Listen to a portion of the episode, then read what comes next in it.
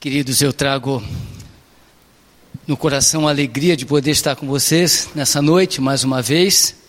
Trago também um abraço da nossa igreja, do nosso pastor Gilberto, todos aqueles que conhecem.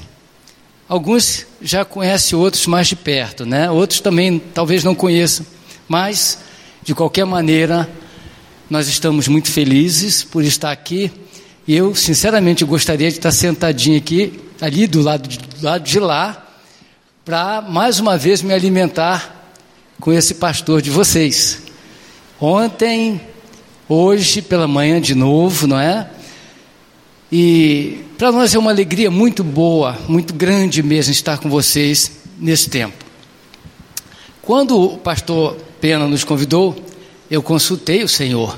Senhor, o que, que tu queres falar à tua igreja ali? E eu fiquei preocupado.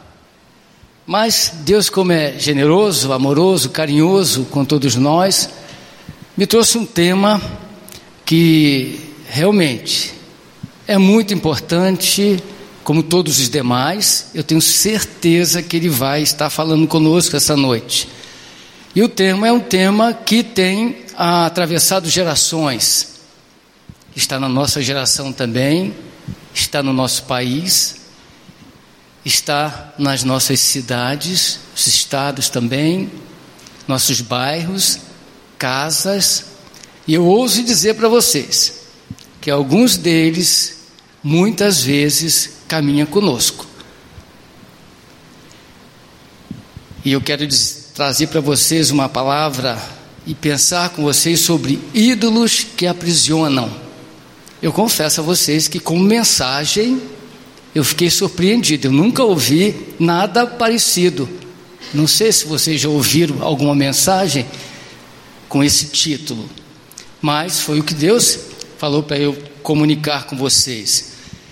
Vejam, queridos, nós estamos assistindo o desenrolar de um fato muito comum no Brasil nos dias que até hoje nós estamos vivendo, é, trata-se da Lava Jato.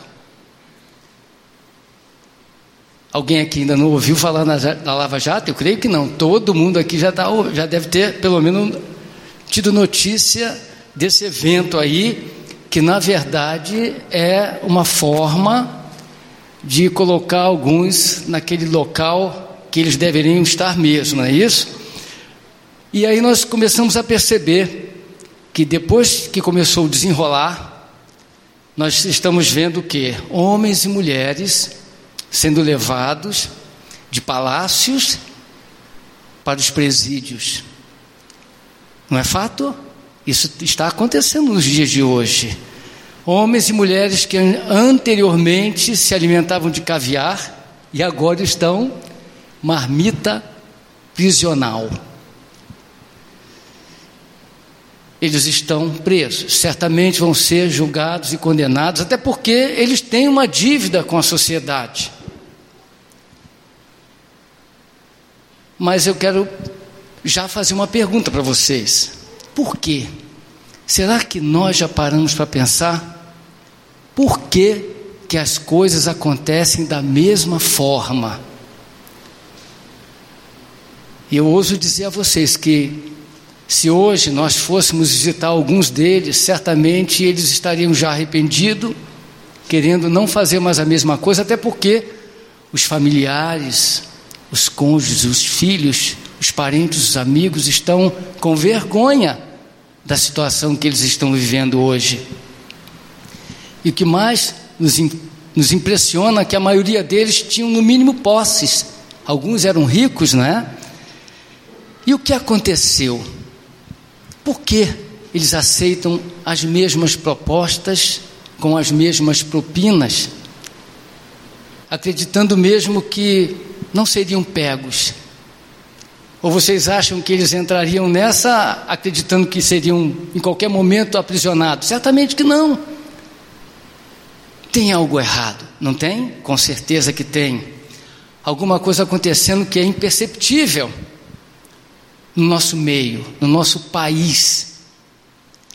E a questão, como eu disse, vai desde os morros até os palácios, até as camadas das camadas mais humildes as camadas mais ricas, mais poderosas da nossa sociedade e todos eles sabem que o crime, em qualquer modalidade, não compensa. É só uma questão de tempo. E aí, por que o envolvimento? Você já parou para pensar? Por quê? Quantos pais, quantas mães têm filhos e filhas hoje nas drogas, na delinquência, nos roubos, e aí esses pais, essas mães, esses parentes falam, avisam, e eles não ouvem, não percebem nada. E porque continuam sabendo que o resultado eles têm noção. Prisão ou cemitério. Você tem uma resposta? Com certeza. É, pastor Pena? Todo mundo certamente tem um, uma ideia. Mas eu queria compartilhar com vocês uma resposta de Deus para essa situação.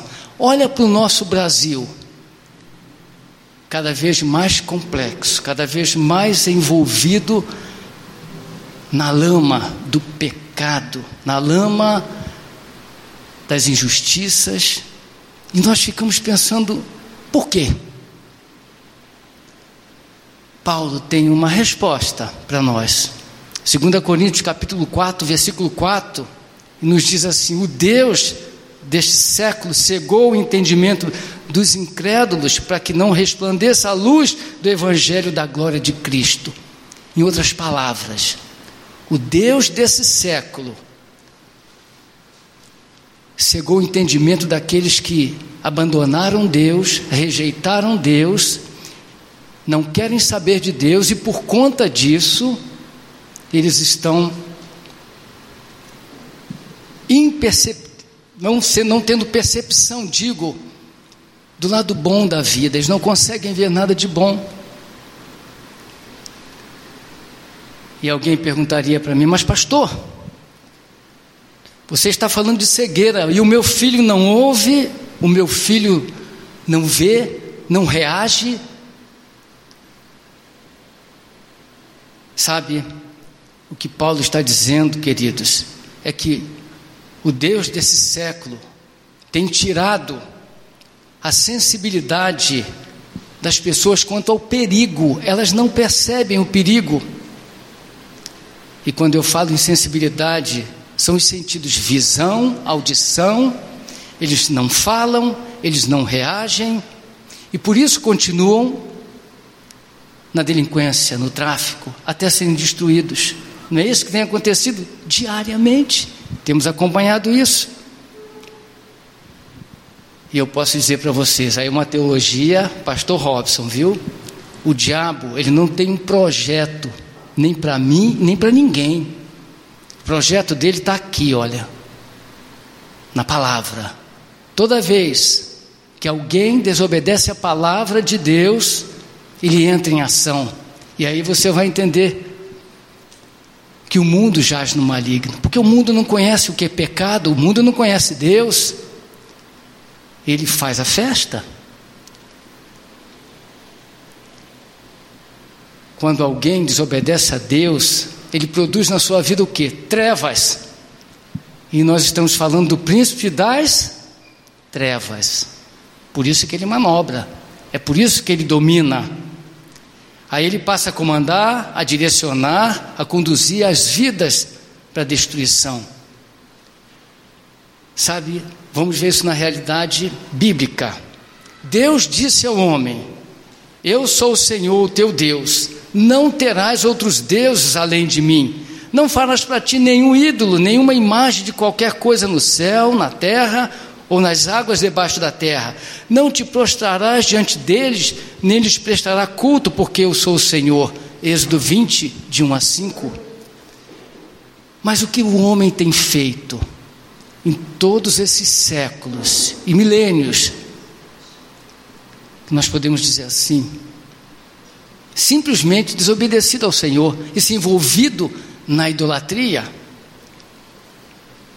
E aí tem um momento em que Deus usa o salmista para dizer esse mesmo homem, no Salmo 115, de 4 a 8, ele diz assim: Os ídolos deles, dos incrédulos, de prata e ouro são feitos por mãos humanas. Tem boca, mas não podem falar, olhos, mas não podem ver, tem ouvidos, mas não podem ouvir, nariz, mas não sente cheiro, tem mãos, mas nada podem apalpar, pés, mas não podem andar, e não emitem som algum com a garganta. E aí vem a sentença divina: tornem-se como eles, aqueles que os fazem, e todos os que neles confiam. O que Deus está dizendo através do salmista é: aquele que buscar ídolos, aqueles que idolatrar, se tornará como um ídolo, cego, surdo, mudo. Ele está paralisado. Por isso, e agora a gente vai compreender por que, que o meu parente, o meu filho, o meu amigo não ouve as coisas boas, não ouve Deus. Por quê? por causa de ídolos na vida deles. Eles não conseguem ouvir o bom conselho, eles não, não veem o perigo, não pedem socorro porque estão mudos. Eles estão como os, os ídolos da sentença que eu acabei de ler. Mas por trás disso,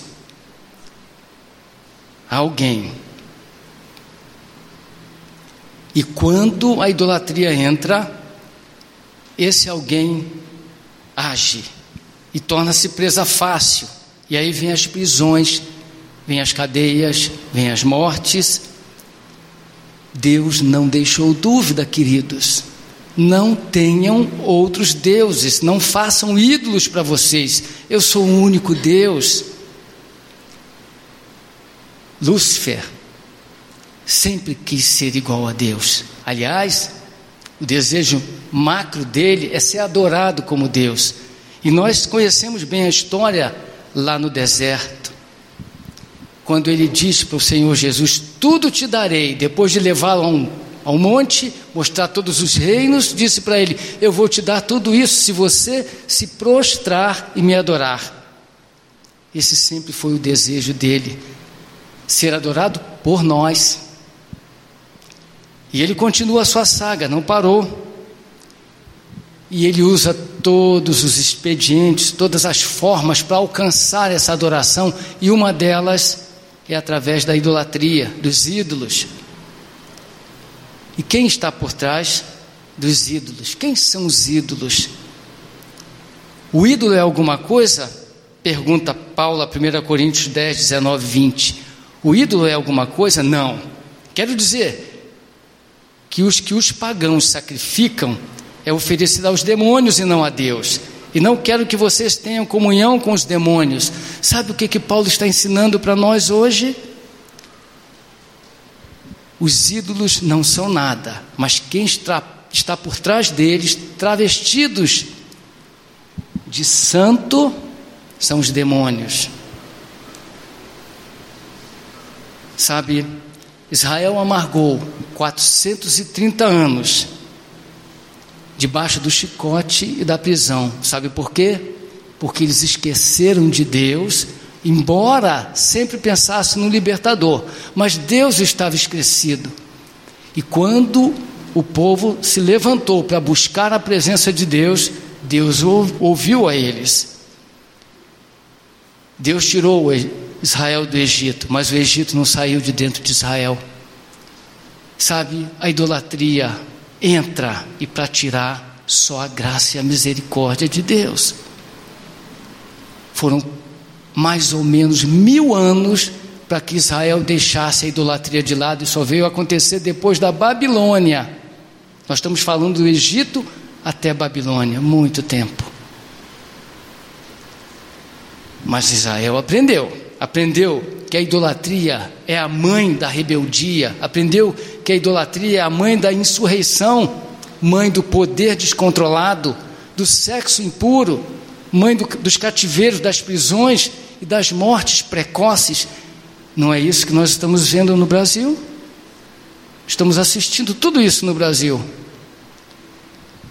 Sabe, queridos, ídolos que aprisionam não são aqueles ídolos, imagens que nós estamos falando, são ídolos mais modernos. Talvez você saiba, eu vou só elucidar aqui.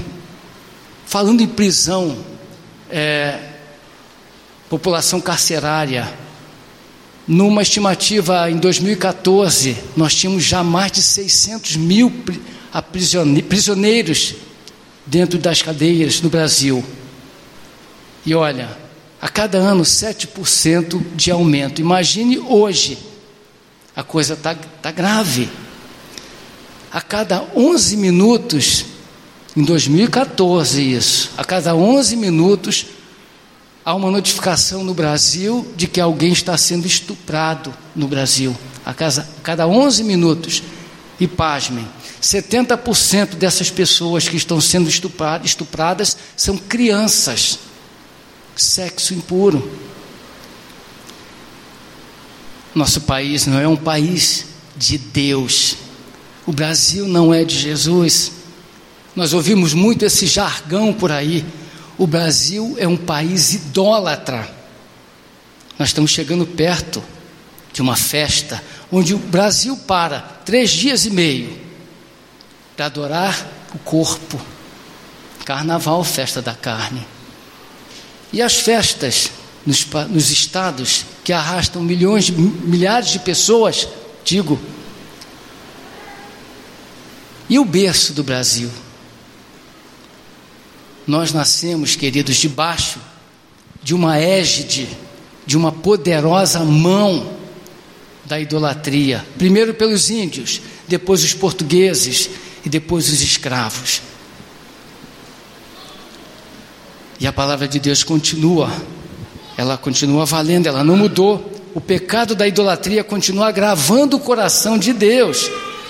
E os ídolos continuam aprisionando. Você tem algum ídolo? Está aprisionado por algum?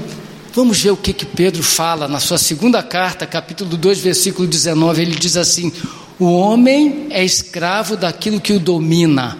O meu desejo é que nada esteja dominando ninguém neste ambiente, nesta igreja do Senhor. Porque se estiver dominando, você se tornou um escravo. O ídolo, os ídolos estavam bem perto também de Jesus. Estava longe de Jesus. Por exemplo, a religiosidade era uma idolatria. E que falar, por exemplo, de Marcos, aquele jovem que se aproximou de Jesus e junto dele disse: Bom mestre, ah, que farei para herdar a vida eterna? E aí o Senhor disse: Você conhece os mandamentos? E ele retrucou: Eu tenho cumprido todos eles. Aí ele disse: Vai, vende tudo que você tem, doe aos pobres e vem e me segue. Que, que aconteceu? Aquele jovem saiu triste, cabisbaixo. E eu queria pensar com você: será que não poderia ser um pouquinho mais leve? Jesus poderia ter dito para ele: Olha você vai, vende tudo, fica com uma parte, doe a outra parte para os pobres e vem me segue. Mas ele não falou assim. Por quê? Jesus queria que ele não tivesse nenhum ídolo. Aquele, aquele jovem tinha um ídolo. O Senhor Jesus não estava dizendo para todo, todo mundo: olha, se você quiser me seguir, você tem que deixar tudo, riquezas, bens. Não, não é isso. O problema é que os bens, o dinheiro dele, era um ídolo na vida dele. Nós temos que abrir mão de tudo aquilo que nos impede de poder seguir a Jesus. E Jesus sabia dessa realidade. Por isso, ele diz, em outras palavras, para você ter salvação, vida eterna e andar comigo, não pode ter ídolos, não pode ter outros deuses na sua vida. Eu quero ser o único, não terás outros deuses diante de mim. E ele saiu triste. Se ele morresse no dia seguinte, com certeza perderia tudo: as riquezas, o dinheiro, a vida eterna que ele tanto queria e a presença de Deus. Quem são os nossos ídolos nos dias de hoje? Você arrisca? hoje, idolatria do corpo, idolatria da beleza, do poder, da compulsão por compras, WhatsApp, internet, filmes, futebol, trabalho, jogos. Muitos desses podem se tornar um ídolo na nossa vida. Eles são modernos, mas não são menos perigosos. Eles têm colocado muita gente nas prisões da alma ou do físico mesmo. Têm dominado a muitos, emudecidos, ensudecidos, paralisando a todos os que, os que o veneram. É aquilo que o Senhor falou lá no Salmo 115. E eu quero compartilhar com vocês pelo menos em três ídolos aqui nessa noite. O primeiro é o tempo. Pastor, tempo é ídolo? Você tem dúvida? Eu não tenho. Você sabia que o tempo é mais poderoso do que o dinheiro? Porque sem tempo você não ganha dinheiro. Então ele é mais poderoso. Agora, não é só por conta disso que ele é mais poderoso, porque tem um detalhe importante. Ele é poderoso e perigoso. Por quê? Porque quando ele se torna o seu Senhor, a primeira coisa que ele faz, sabe o que, que é? É te afastar de Deus. E aí, ele faz uma união com a nossa carne e traz para perto de nós tudo aquilo que nós já falamos aqui: futebol, novela, filmes, jogos, internet, e nós não temos tempo para Deus.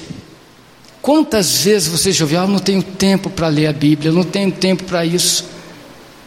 É um Deus perigoso, é um Deus poderoso que te afasta do Criador, te afasta de Deus.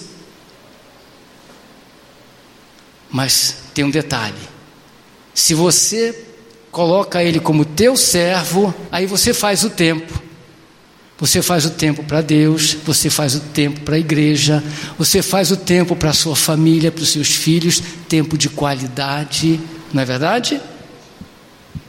Quando ele é o teu servo. Queridos, não vamos deixar nenhum Deus dominar, tomar a frente na nossa vida. E o dinheiro? Que falar desse Deus? O que foi que Jesus disse sobre o dinheiro?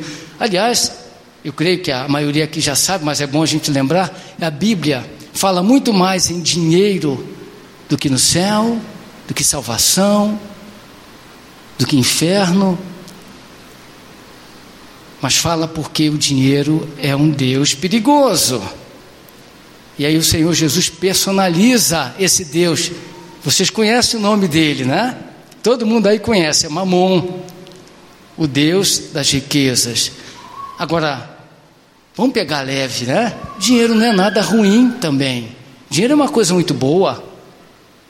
Se você o coloca como teu servo, aí você manobra, aí você é bênção e é abençoado. Como seu servo é tudo bom mas como teu Senhor, a primeira coisa que Ele faz, e Ele te dá, é assim um desejo muito grande de ter mais, estar mais perto dEle. É a primeira coisa que Ele faz quando Ele é o teu Senhor. Você já parou para pensar nisso? E a gente começa a juntar, juntar, juntar, juntar, juntar. E ele vai vindo, vai vindo, vai vindo. E a gente não é saciado nunca também. Eu creio que a única coisa que Ele nos dá, de fato, esse desejo de ter cada vez mais Ele. E aí, quando ele, quando ele consegue fazer isso, começa aquela correria. E o que ele faz? Ele tira a paz, tira a alegria, tira a satisfação. E aí vem o medo, vem insegurança, vem incerteza, vem as prisões e vem os crimes, mortes aquela turma que está lá, aqui, lá em Brasília chama de papuda. Aqui eu não sei nem como é que é. Qual é o presídio daqui? Nome. Não tem presídio? Que bom, está todo mundo livre. Tá certo. Bom, o presídio daqui, com certeza, tem muita gente que está lá por causa de dinheiro. E com certeza é uma realidade também nos cemitérios, não é? Agora, pensa comigo, e os investidores? Basta um mal-estar na questão econômica do país que fica todo mundo doido. As pessoas não dormem mais. Basta a bolsa baixar, pronto. Há um desequilíbrio geral. Não é isso? E que pensar do Sérgio Cabral, da esposa dele? Onde é que eles estão agora? Vocês sabem. O Ike Batista, o sétimo homem mais rico do mundo, segundo a revista Forbes, declarou quando chegou em São Paulo, depois de vir do exterior: Eu tenho a maior mina de ouro do mundo, que está lá na Colômbia. E depois veio a informação: nunca tirou uma jazida de lá, e nem a dele mais. E ele está onde? Na cadeia. Quem era, o, quem era o ídolo dele? Quem era o Deus dele? Último Deus, queridos. Esse é bem mais poderoso do que os outros. É mesmo, pastor, tem mais poderoso do que esse? Eu creio que tem. Eu coloquei ele na, nessa posição. Sabe por quê? Porque ele não está só lá no mundo, ele já está em cadeiras cativas dentro das igrejas do Senhor Jesus. Eu estou falando do sexo ilícito.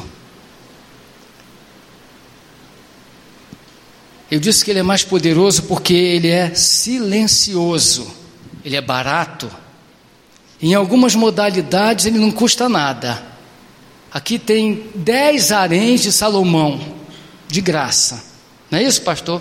Pastor Peno tem, tem aqui. Basta clicar, você vai encontrar o que você quiser aqui. E é de graça, sexo ilícito. Queridos, não vamos nos enganar, é verdade. É o dia a dia que nós vivemos. Só que o sexo também, quando ele é Senhor, a coisa complica. Mas quero pensar com vocês: o sexo é uma coisa maravilhosa. Foi Deus que criou, mas criou para onde? Para dentro do casamento. Ali ele é fonte de prazer, fonte de alegria, fonte de vida e creia ele é fonte de barrar Satanás na nossa, nas nossas vidas, vida dos casais, quando é bem praticado no casamento. Você já parou para pensar nisso? O diabo fica longe quando o casal está vivendo uma vida equilibrada nessa área. Não tem espaço para ele. Agora, quando ele está fora do casamento, aí é só tragédia porque ele destrói casamentos, relacionamentos, vidas, amizades, companheirismo, ministérios. Quantas igrejas hoje estão amargando derrotas para esse Deus chamado sexo ilícito? Vou contar uma historinha rápida aqui. Há pouco tempo atrás eu tomei conhecimento de um pastor em Goiânia. Uma igreja, pastoreando uma igreja, um ministério maravilhoso, com uma família tremenda, filhos, de repente, abandonou tudo. Sabe por quê? Para morar com o diácono da igreja. É isso que o sexo ilícito faz, querido. Destrói, acaba com ministérios. Precisamos estar atentos a idolatria é diretamente responsável pela prostituição de uma nação. Oséias 4, 5, Romanos 1, está lá. Vou repetir: a idolatria é diretamente pro, responsável, digo, pela prostituição de uma nação. O sexo ilícito é como uma hidra, animal mitológico grego com várias cabeças Talvez esteja mostrando aí, eu tentei mostrar mais ou menos para vocês terem uma ideia e não esquecerem disso. Essas cabeças têm nome: adultério, fornicação, lascívia, pornografia, masturbação, homossexualidade, bestialidade, incesto, pedofilia. Todos esses ídolos que aprisionam, separa, destrói e mata, está enfraquecendo a nossa nação. Sabe por quê? Porque eles estão destruindo os casamentos e impedindo outros de se formarem. Ainda que você diga para mim, mas pastor, nunca o Brasil houve tanto casamento. Eu digo, é verdade, mas também nunca houve tanto divórcio. Destruição, só que é silencioso, a gente não percebe. No Brasil não há uma estatística de adultério, pornografia, masturbação. Vocês querem ver? Semana retrasada eu atendi uma mulher ela não é crente, não é evangélica, e ela veio através de uma irmã. Pastor, pode atender a minha colega, ela está com depressão. Eu recebi ela no gabinete e aí percebi na conversa que a depressão dela era muito leve ainda. E ela disse assim para mim, pastor, a minha depressão não é tanto o meu problema. O meu problema é que eu estou presa a um relacionamento, eu não consigo sair. Eu tenho uma pessoa comigo, um homem, ela é solteira. Ele tem outras mulheres, mas não consigo sair. E eu apresentei a ela Jesus, ela aceitou Jesus, e aí na oração de renúncia, ela aceitou fazer a oração de renúncia comigo, porque ela já tinha Jesus. Sabe, quando nós começamos a orar, que eu pedi para ela repetir comigo a oração, eu renuncio a todo o relacionamento sexual que eu tive com todos os homens na minha vida e diante de Deus eu desejo não praticar mais esse esse esse pecado. Ela travou. Ela começou a passar mal, ela disse: "Pastor, para, eu não consigo, não vai dar para mim". E aí eu parei. Nós atendemos. E eu disse a ela: "Vai. Quando você estiver disposta a renunciar esse pecado na sua vida, você vai ser liberta". E ela foi embora. Eu estou aguardando ela voltar. Sabe, querido, o sexo ilícito está dizimando famílias. Como nós falamos lá atrás, o homem é escravo daquilo que o domina. Sabe, Jesus fez uma afirmação. Ele disse assim: Quem ama a seu pai, mãe, filho, filha mais do que a mim, não é digno de mim. Mateus 10, 37. Sabe o que, que ele está dizendo? Ele quer ser o primeiro e único na minha e na sua vida. Há algum ídolo na sua vida? Alguém que porventura esteja te escravizando, dominando? Eu queria orar com você nessa noite. Eu não sei, pastor Eduardo não sabe, com certeza, mas você sabe e Deus sabe também. Queridos, eu creio que Deus me trouxe essa palavra para que você pudesse ao menos entender o que que o diabo tem feito na nossa sociedade. Mas se você tiver algum ídolo que está te aprisionando, está tomando lugar de Deus, da família, da leitura da Bíblia, está tomando lugar diante do Senhor, esse é o momento, quem sabe Agora você precisa dizer: Senhor, eu não quero mais isso na minha vida. Eu não quero mais viver como eu estou vivendo. Eu quero abrir mão desse ídolo em secreto que só eu e você sabe, Senhor. Eu queria que você fechasse os olhos. Eu queria orar com você nessa hora. E você vai colocar diante de Deus. E Deus conhece o seu coração. Ele sabe por que, que eu estou aqui, por que, que o pastor Eduardo me convidou para falar e para falar com você. Vamos orar. Deus, obrigado, Pai, porque a tua palavra, ela é viva e eficaz. A tua palavra, Senhor, é a fonte da nossa libertação. Tu nos diz, Senhor, conhecereis a, a minha palavra, e a minha palavra trará libertação.